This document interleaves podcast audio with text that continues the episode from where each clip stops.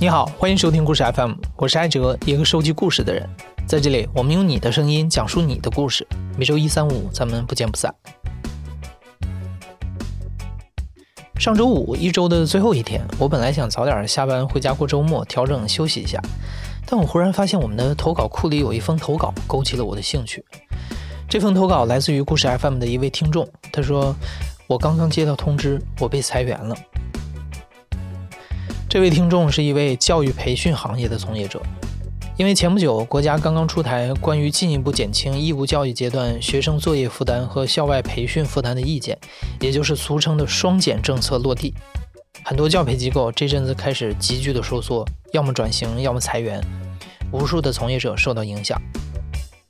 所以我立刻联系了这位听众。我很想记录下他刚刚接到裁员通知的时候，在当下这几天里的真实状态和感受。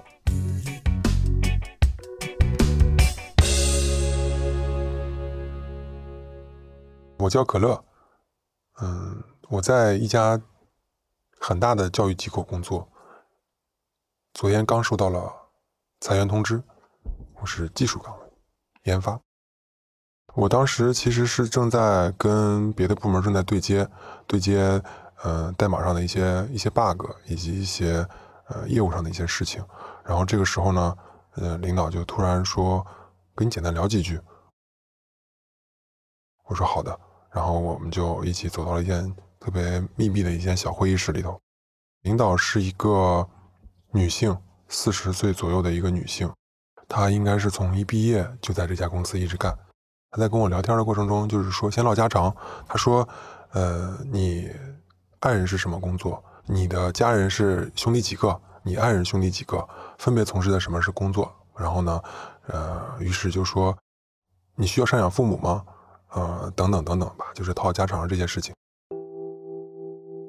双减政策嘛，就是。”呃，公司面临了很多调整，包括组织架构什么的，进行了一次大调整。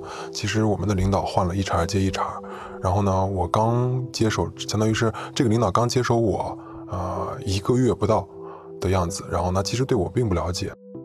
然后呢，我就直接就跟他说：“林老师您好，我说咱们可以不用说这些事情了，我说咱们直奔主题吧。”因为在上午的时候，已经有一个一个的小伙伴逐个在会议室里面被约谈了。然后呢。呃，我知道应该就到我了，然后呢，于是我进去，其实我就已经有一些心理准备了，嗯，对，然后我就跟他说，我说咱们直奔主题吧。然后他说，他给我的解释是，呃，你能力真的很强，也是公认的强，嗯，但是很抱歉，我们现在需要保留的是，呃，只做基础业务的同学，啊，我说好吧，我说我理解，嗯，那么。他的他的反馈是你别这样，我有点不好意思，因为我表现的有点过于冷静了。他觉得我有点过于冷静，他觉得有点反而有点不好意思了。呃，我说不要紧的，我说我都理解，对吧？嗯，事情就是这样的事情，结果就是这样的结果，那我们就按照流程办事就好了。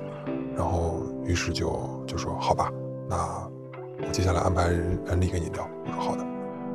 大概过了一个小时左右，人力约我去会议室，然后我们就简单聊了一下。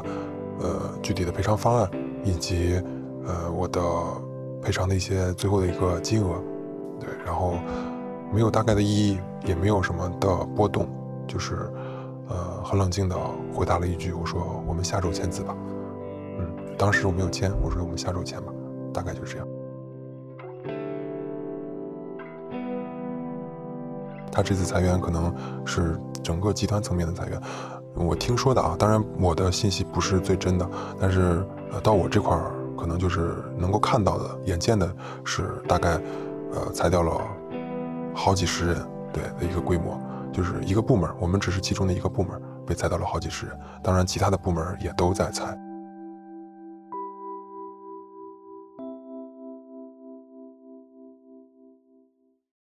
嗯，我是在二零年的时候进入教培行业的。准确的说，就是在去年的八月份进入教培行业。因为，呃，我是在去年八月份的时候呢，跟原来公司可能是因为工作上的一些问题啊，就是有一些矛盾，然后后来主动提出了离职。因为也是朋友介绍，就是说现在教育行业这么的火，而而且不用加班，然后挣的也多。那既然这样的话，呃，不如来试一试吧。于是当时就就毫不犹豫的就进了教育行业了。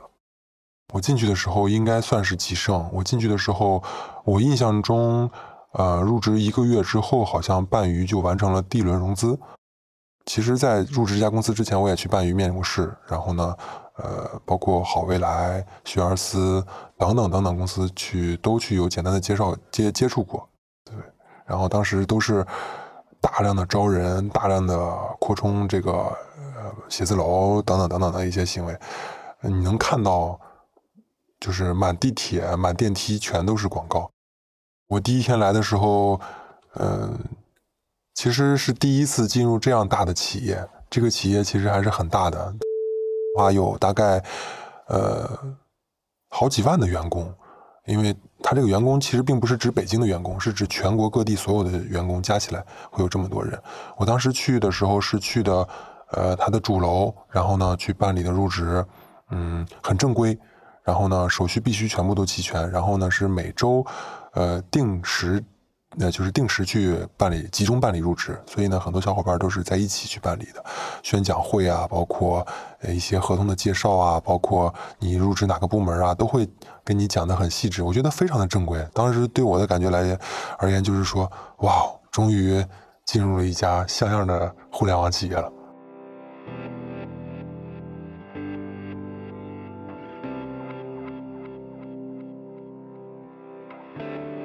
回到座位上以后，其实，嗯，其实还是蛮冷静的，因为已经看到了很多人被约谈了，所以我知道，如果我被约谈，大概率就是这样的一个结果，所以我已经默认了，因为以我个人能力，其实也造成不了什么什么新的一些结局的改变，所以我比较冷静的坐在那儿，就是深吸了一口气，其实是，然后，呃，就给我爱人先回了一个消息。嗯，他在开车，在高速上开车，对，然后，呃，我回消息打了一半，然后我取消了。我想到他现在如果知道这个消息，看到这个消息，可能是没法接受的。于是我等了一会儿，然后问他你你能不能在服务区停一下？然后他在服务区停下来，然后我给他发条消息，我说我真的被裁了。他可能电话那头可能就是有一些，就是发完消息以后没回我，然后呢？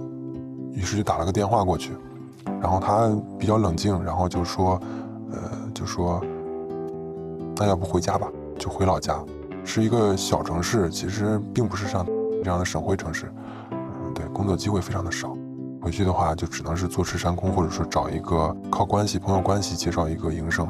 我说我还是不想回去，想再看看机会，然后当时就是心情不太好，然后他说，他说我心情也不太好。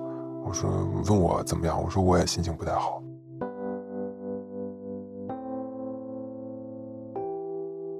我的爱人也是教育行业的从业者，他们工资都不高，都是呃一万上下。因为我们其实压力还是蛮大的，因为我们为了孩子学上学，因为我们不是北漂嘛，没有户口，嗯，车还是外地车，只能偷着开，就是会。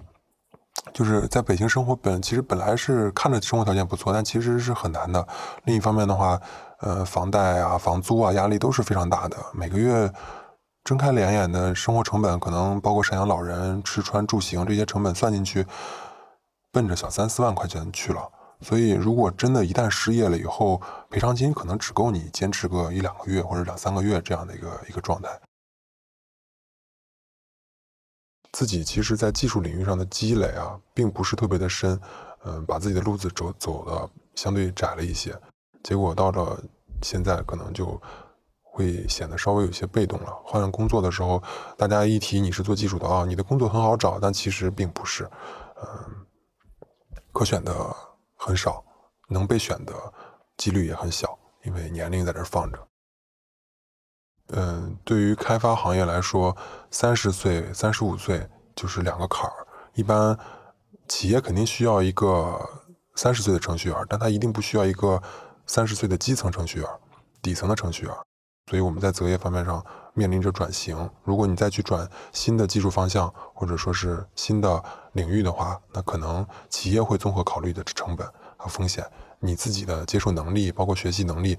跟刚毕业的孩子可能比起来，确实会有很大的差距，因为已经明显感觉到二十来岁的时候，我熬夜根本就不是什么问题，但是一到了三十岁，或者说是二十九岁左右，我明显感觉到两点就是个坎儿了，熬不过去了。昨天的话，其实我是约了朋友，然后因为我爱人不在家，没回来，孩子也没回来，整个人是就是崩溃的。但是我还是约了朋友一起去聊一聊，看看有没有自主创业的这个呃新的好的项目方向选型。然后呢，我就约了以前的同事。要做四号线，因为今天比较特殊，我要去跟我的朋友们道个别。江湖再见。我们一起去吃了个饭，然后在饭桌上，其实我就喝了一杯扎啤。但是那一杯扎啤我就多了，然后我就一个人坐地铁，嗯，就又回到了公司，又打开电脑，就坐在那儿，又坐了一会儿，坐了一会儿，于是就收起了包，然后就回家了。回到家以后，有点晕，有点难受，然后有点有点胃里有点不舒服，然后就躺在沙发上，就就直接睡着了，然后在沙发上睡了一宿。大概四点多天就亮了，因为这个季节其实天四点钟北京天就亮了。醒来以后就坐在沙发上，就看着镜子里面那个特别油腻的自己，就其实真的是有点有点有点惶恐。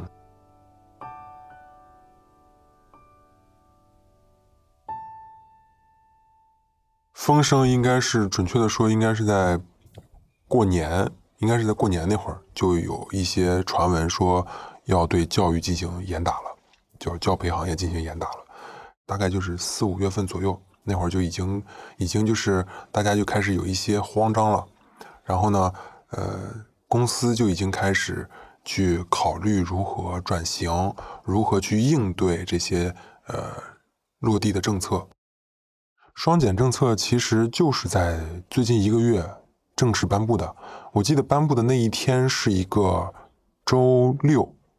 然后呢，呃，在此之前，这个双减的具体政策的这个执行条例啊，一直被大家俗称为“靴子”，靴子一直没落地，这次终于落地了，就是在那一天周六，呃，靴子落地的那一天，我记得第一印象是我的朋友圈被刷屏了，然后全部都是，就是无论是同事还是呃邻居的家长啊什么的，大家都在发，同事们的反应几乎是。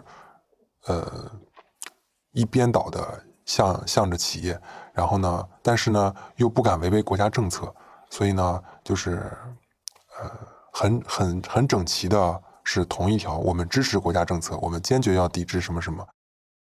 在面对这个双减政策的时候，大家其实有有说好的，有叫好的，但是也有不叫好的，不叫好的大部分都是相关从业者们。嗯，比如说培训老师们可能面临下岗，就类似于我们这些相关的技术人员可能也要面临着风险。当然，现在已经不是风险了，是事实。嗯，较好的当然是一些家长，我觉得一些比较开明的家长可能会对这种事情简直是痛的深入骨髓了，已经是恨的咬牙切齿。对，对这种政策应该是非常的支持的。对，因为我看到。很多，因为我我自己也作为一个父母，其实加入了好多的鸡娃的群，包括我以后孩子可能会去天津上学，我加入了好多天津的鸡娃群，他们大家都在探讨这个问题，没就是没日没夜的在探讨这个问题，聊的真的是热火朝天的。你能看到群里面有拍好叫座的，有争论的，有辩论的，有这种呃。很哲学的，有这种很傻瓜式的直拍掌的，对，就什么样的人的，就是简直就是，嗯，看到众生众生相，真的是这样子。加入金牙群作为一个家长，然后而且你刚才评价说支持政策的人都是一些很开明的家长，但是你同时这个从业者是受到呃很很不好的一个呃影响，你个人是是怎么看？我个人其实是支持双减政策的，因为。嗯，孩子的成长，其实我的理解来说，应该是父母作为第一责任人去陪伴的，而不是我们把孩子交给了老师们去就不管了。父母其实一定是第一责任人，所以双减政策就是把父母你们应该摆正的位置提醒你们必须摆正了。我觉得这个是给家长们提了个醒。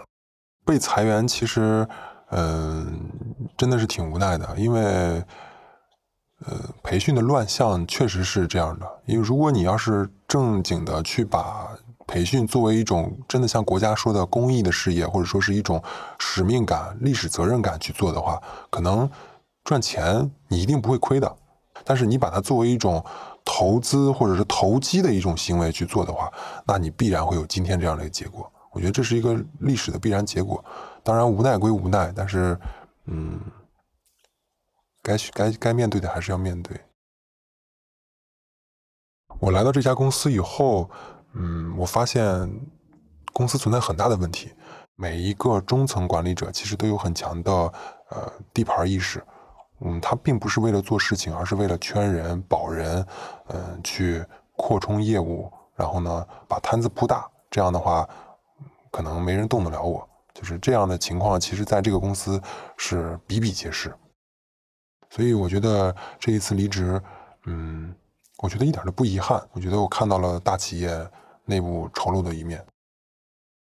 就在上周，开了一个会，然后呢。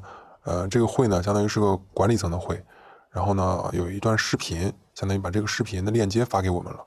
然后这段视频链接里面，领导就会说：现阶段我们一定不要顶风作案，现阶段我们一定要规避学科教育，现阶段我们一定不要挑战国家底线，但。都会有一个关键词，就是现阶段或者是现在，所以呢，嗯，我不相信教培机构，因为他们毕竟是资本驱动的，我对资本没有任何信任感。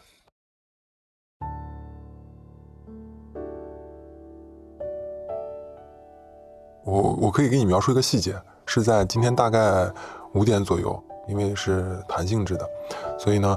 我在五点多左右的时候呢，我就下来散散心，然后就坐在那个，呃，单位楼写字楼边上的一个花坛边上坐着，我就静静地看着离去的人。那么断断续续就会有人提着他的行李啊、包啊，他们就走了。有的老师呢，其实是兴高采烈的；有的呢是哭着鼻子的。大部分人呢，其实都是很焦急的在等待出租车。然后呢，背着包，拎着行李，就是从办公室里面他办公桌上收拾的拾掇的一些东西，对，可能有一些书籍啊，或者说有一些东西，甚至包括我，可能一会儿还要开车回公司再去拉下我的书啊什么之类的。对。看你们东西好多呀。我的东西比较多。他们走了。我认识老师，语文组的老师。嗯。对啊，我们项目有做。走了。江湖再见。江湖再见。今天其实就是我写了，今天应该说是在最后一个日报。然后呢，我这个人有个习惯，就是自己给自己写日报。所以今天早上去了公司以后，在地铁上我就把今天可能要做的事情，呃，详细的列了一下。包括要跟谁做一个简短的道别，嗯，包括我应该去写一些什么东西，包括与谁做一些业务上的对接，对，大概是这些东西。我其实今天早上来第一第一件事就是把这个日报最后一篇日报写下来，上面括号了一下，大概就是最后一次写日志了。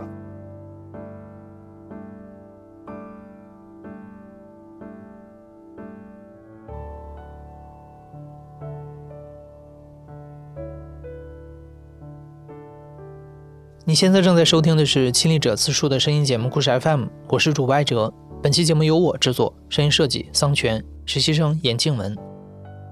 感谢你的收听，咱们下期再见。